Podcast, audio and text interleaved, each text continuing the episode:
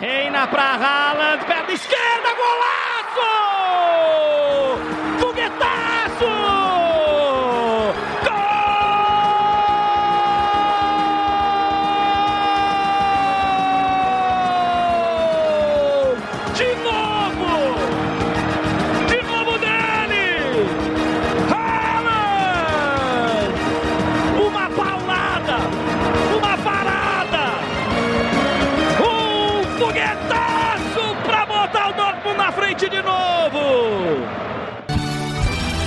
Você está ouvindo no Portal Infox o Resenha dos Campeões.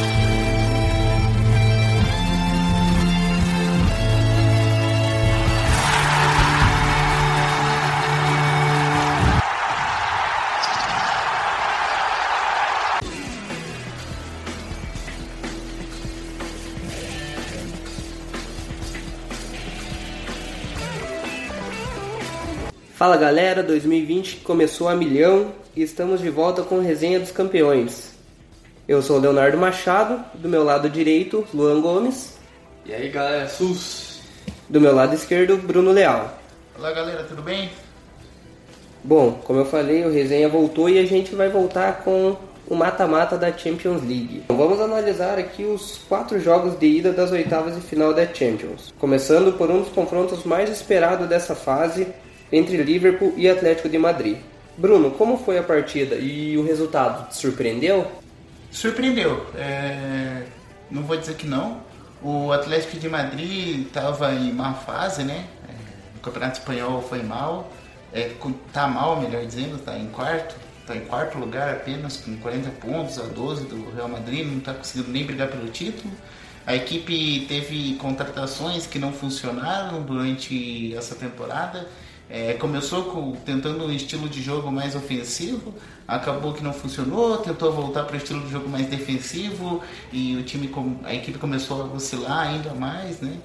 Caiu cedo na Copa do Rei e chegou para o confronto da Champions League contra um dos melhores adversários, que talvez o melhor adversário do mundo, né? O melhor no sentido da- do time, enfim.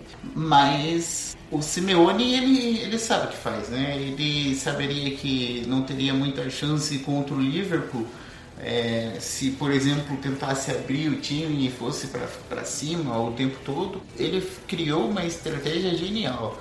Porque o Atlético de Madrid ele conseguiu deixar o Liverpool longe do gol, longe da meta do goleiro. É, impressiona até que o Liverpool tenha tido 76% de posse de bola, e, mas só tenha chutado três vezes a meta, né? E nenhuma em direção do gol. Já a equipe do Atlético de Madrid chutou duas vezes, conseguiu fazer um gol. Na verdade, chutou quatro vezes em duas em direção ao gol e conseguiu marcar muito cedo, o que permitiu que os colchoneiros largassem bem e executassem com perfeição a estratégia de jogo. Destaque para o Renan Lodi, que foi muito bem na partida, é, o melhor do jogo eleito pelo F, talvez é, tenha sido considerado por muitos veículos aí de comunicação. Atuou muito bem, parou Alexander Arnold. Destaque também para o Thomas Partey, que marcou muito bem no meio de campo. E o Atlético de Madrid, mesmo sem tanta força ofensiva, segurou o Liverpool de uma maneira incrível. É, fez talvez a melhor partida dessa temporada. Não sei precisar muito bem, mas eu acredito que em performance barra resultado tenha sido a melhor e conseguiu um bom. É, é verdade que não é uma grande vantagem, mas inegavelmente é uma boa vantagem.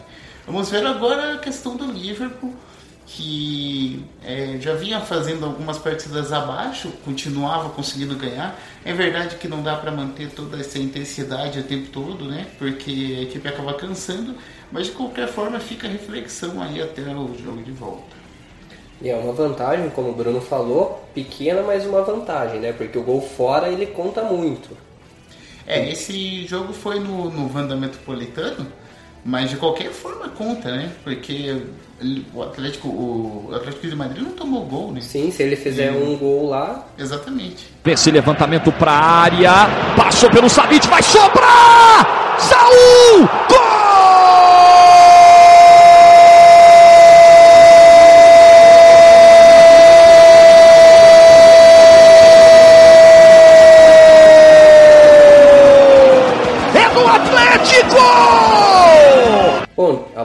Também para Tottenham e Leipzig. O time alemão saiu com a vantagem, vencendo por 1 a 0 fora de casa. Como foi o, a partida, Lua? Você que acompanhou esse jogo?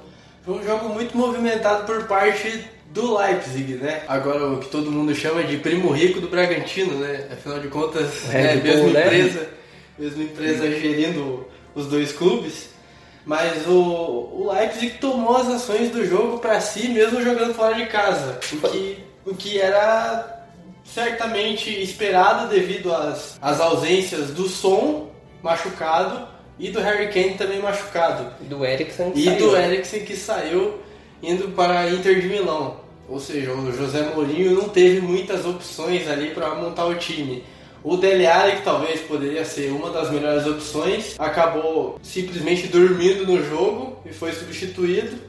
E não e gostou o... nada de ser substituído, né? Ficou pistola no banco. Realmente. Mas. E, e, também a outra, a outra aposta foi o Lucas jogando como o único homem. Lucas Moura jogando como o único homem à frente.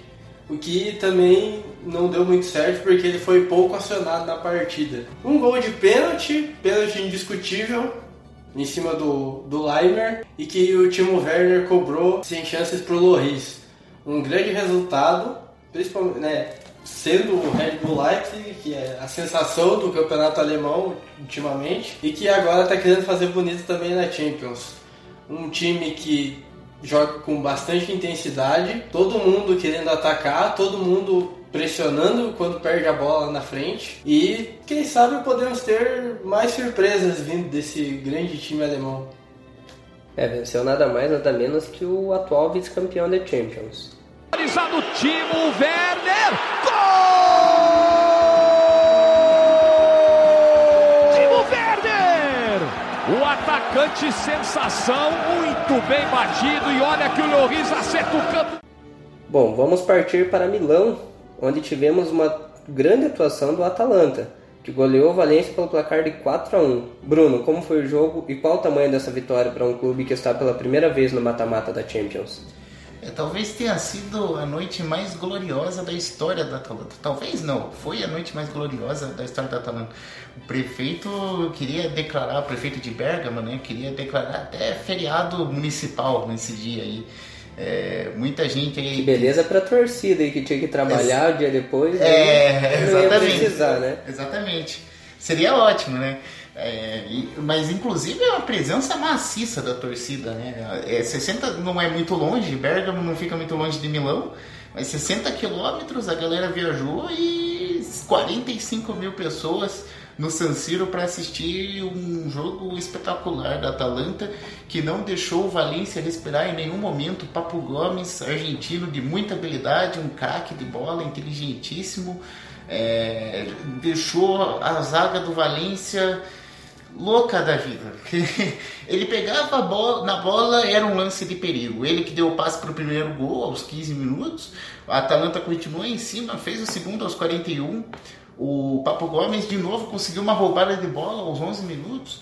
Roubou, tocou a bola pro, pro atacante que mandou o chute de longe, a bola fez uma curva, entrou no canto do goleiro, bonito gol. E, e, e esse, essa equipe da Atalanta, o legal é que ela não se contenta com pouco, ela vai para cima mesmo. Então tava 3 a 0 o Valência perdeu um gol incrível com o Maximiliano Gomes em frente ao, ao gol, é, logo aos 15 minutos. Na sequência, teve um lançamento na frente e a equipe da Atalanta conseguiu marcar o quarto, o quarto gol, só depois o Tchekchev diminuiu pelos valencianos. Uma noite assim que pro, torcedor da Atalanta é, não vai apagar da memória tão cedo. Né? O Valência, na verdade, era esperado uma vitória da Atalanta. O Valência vem oscilando, apesar de muitos terem aí, visto aí a, a, vitória que tiveram sobre o Barcelona, grandes atuações também na Champions League, mas é uma equipe que em verdade oscila muito, né? Tá em sétimo no Campeonato Espanhol, não, não consegue fazer grandes atuações. É, é goleado, por exemplo, pelo Mallorca, é, por times da parte de baixo da tabela do Campeonato Espanhol, uma equipe muito inconstante. E a Atalanta está em quarto no campeonato italiano. É, é, é uma equipe que conseguiu não tomar tantos gols, né, como é, toma no campeonato italiano, e utilizou muito bem da habilidade do seu meio-campo para conseguir um grande resultado no jogo de ida. E a condição é boa, e a condição é boa, e vem de novo o Ratebola, pintou mais um!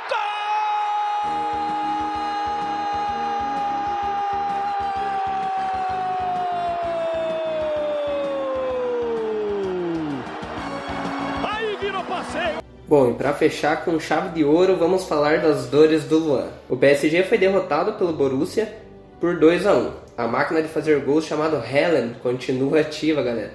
Mas o que mais pode explicar a derrota parisiense, Luan? Sinceramente, nada. Só que o Borussia Dortmund foi um melhor time, foi um time melhor do que o Paris Saint-Germain durante todo o jogo. Isso é indiscutível. O técnico Lucien Favre colocou um time no 3-4-3, o que dificultou muito a transição entre linhas do PSG e colocou o time para jogar. Henrique dominando as ações no meio de campo, Witzel na, na marcação, o Sancho dominando na ponta, na ponta esquerda, Torgan Hazard dominando a outra ponta e obviamente era se esperado, né? Era de, era de se esperar que Haaland marcasse novamente com os dois gols que ele que ele marcou nesse jogo, ele se tornou o artilheiro da Champions empatado com o Lewandowski agora com 10 gols. É uma marca muito importante para ele em si, né? Porque ele chegou no Borussia Dortmund, ainda o pessoal ainda torcia um pouco o nariz, mas desde que ele chegou e ele do primeiro jogo que ele entrou, ele veio fazendo gols, já são 11 no, desde, desde a sua estreia, são 11, 7 11 jogos. em 7 jogos. Uma marca impressionante para um jovem de 19 anos que ainda tem muito Só a despontar. 19 anos, né? Só 19. Ainda tem muito a despontar. Por parte do PSG, o Tuchel errou muito na montagem do time. Tentou espelhar o esquema ali, não deu certo. O Marquinhos, na escalação da UEFA ali, ele aparecia como primeiro volante ali, ao lado do Verratti e do Gueye. Gueye que, meu Deus. É, o Marquinhos acabou jogando como um terceiro zagueiro, né? Foi a partida que eu acompanhei também. O PSG deu uma bela de uma regada, essa é que é a verdade.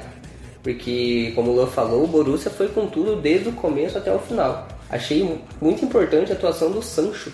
Ele flutuava nas duas pontas e pelo meio totalmente livre porque o Marquinhos não estava ali de volante para fazer essa marcação. Recuou mais e jogou como um terceiro zagueiro. É, o Marquinhos era tudo menos volante. É incrível.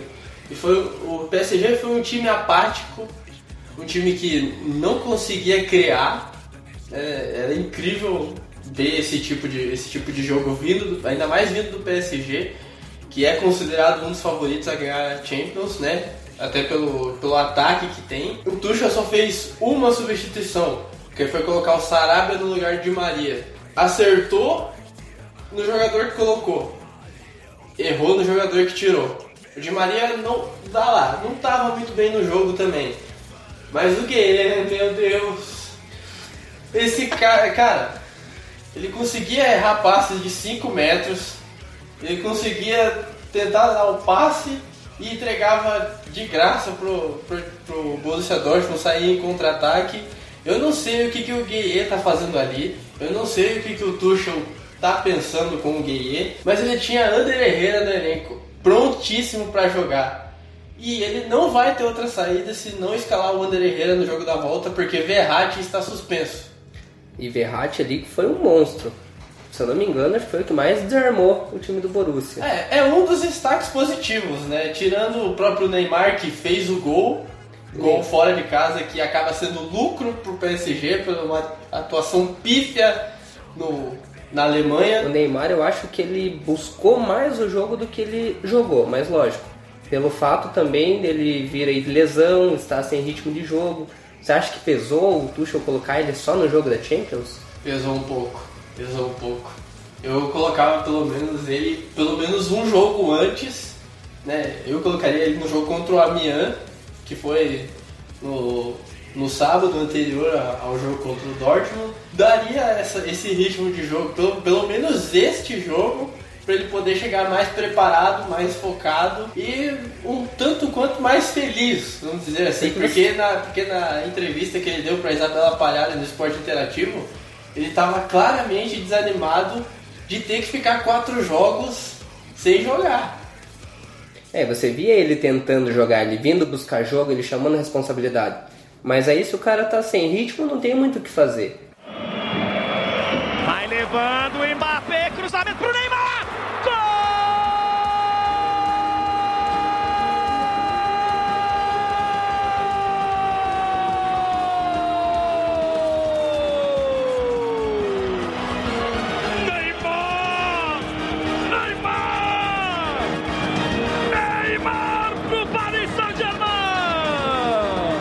Mais com um time como o Borussia. Teve um lance de escanteio que ele mesmo cobrou, que o Helen tirou de cabeça. Cara, o contra-ataque do Borussia é, muito rápido e muito eficaz. Inclusive nesse contra, inclusive num desses contra-ataques o Haaland quebrou o recorde de velocidade, Velocidade. dele mesmo, né? Sei- 6.86, se eu não me engano, de, de velocidade que ele correu ali, que ele percorreu pelo menos 60 metros do campo ali. Não pense que é só porque ele tem altura que ele é desengonçado. O moleque sabe jogar e vai ser uma pedra no sapato no jogo da volta no Parque dos Príncipes. Você acha que pelo fato também do Mbappé estar jogando como um centroavante enfiado dificultou o, o Paris? Outro erro do Tuchel, com certeza. Porque ele, jogando de centroavante, dificultou o diálogo dele com o Neymar. Eu não esperava que o Di Maria fosse começar jogando. Eu esperava que ele fosse jogar de fato, mas ali com uma opção pro segundo tempo. É, sendo que você tem do- dois centroavantes ali, né? Que estavam no banco. Icardi fazendo gol pra caramba nessa temporada. Eu acho que é a melhor temporada da, da vida dele, desde que ele tá na Europa. É muito difícil também, né? Acho que é a melhor temporada da vida. E você tinha o Cavani, que é o maior artilheiro da história do clube. Dois centroavantes desse calibre e você não usa nenhum. É, aí o que, que tá você, acontecendo, você pode Tuchel? contestar a opção do técnico, porque você ter dois jogadores desse nível, como o exaltou, e deixá-los no banco e sair. Lógico, o Neymar tinha que ter saído jogando, mas você sair com o Neymar sem ritmo, você inventar um Mbappé de centroavante, não tem como entender. Méritos do Borussia Dortmund que jogou pra frente, usou o fator casa a seu favor, usou o meio de campo que tinha, que, tinha, que tem muita qualidade com o Henrican, Witzel e às vezes o Pixek que saía de lá da zaga pra ajudar na, na armação das jogadas. Méritos do Borussia Dortmund também por ter jogado com um centroavante. Como André Henning disse, o Haaland ele exala gol. O segundo foi um golaço, uma batida de esquerda fora da área que o Navas não pegava Ah, nem jogando a luva. E, e- e o detalhe desse gol foi a assistência do, do Rei, Reina. Reina. Menino de 17 anos. 17 anos. Entrou no segundo tempo pra aniquilar o PSG. E foi logo que o PSG tinha feito o gol, todo mundo achava que ali o PSG ia pra cima, o Neymar tinha acabado de fazer o gol de empate. É, ou ia pelo menos tentar segurar, o Segurar. empate ali pra poder ir pra poder decidir em casa mais tranquilo. Claro, tem o fator do gol fora de casa, com certeza isso leva como um ponto positivo e não tem como ser diferente, mas devido ao jogo pífio que o time parisiense fez, o gol fora de casa ainda saiu como lucro, porque o, do jeito que o time do, do Dortmund jogou era pra 3-4. Cruzamento lá dentro, Haaland!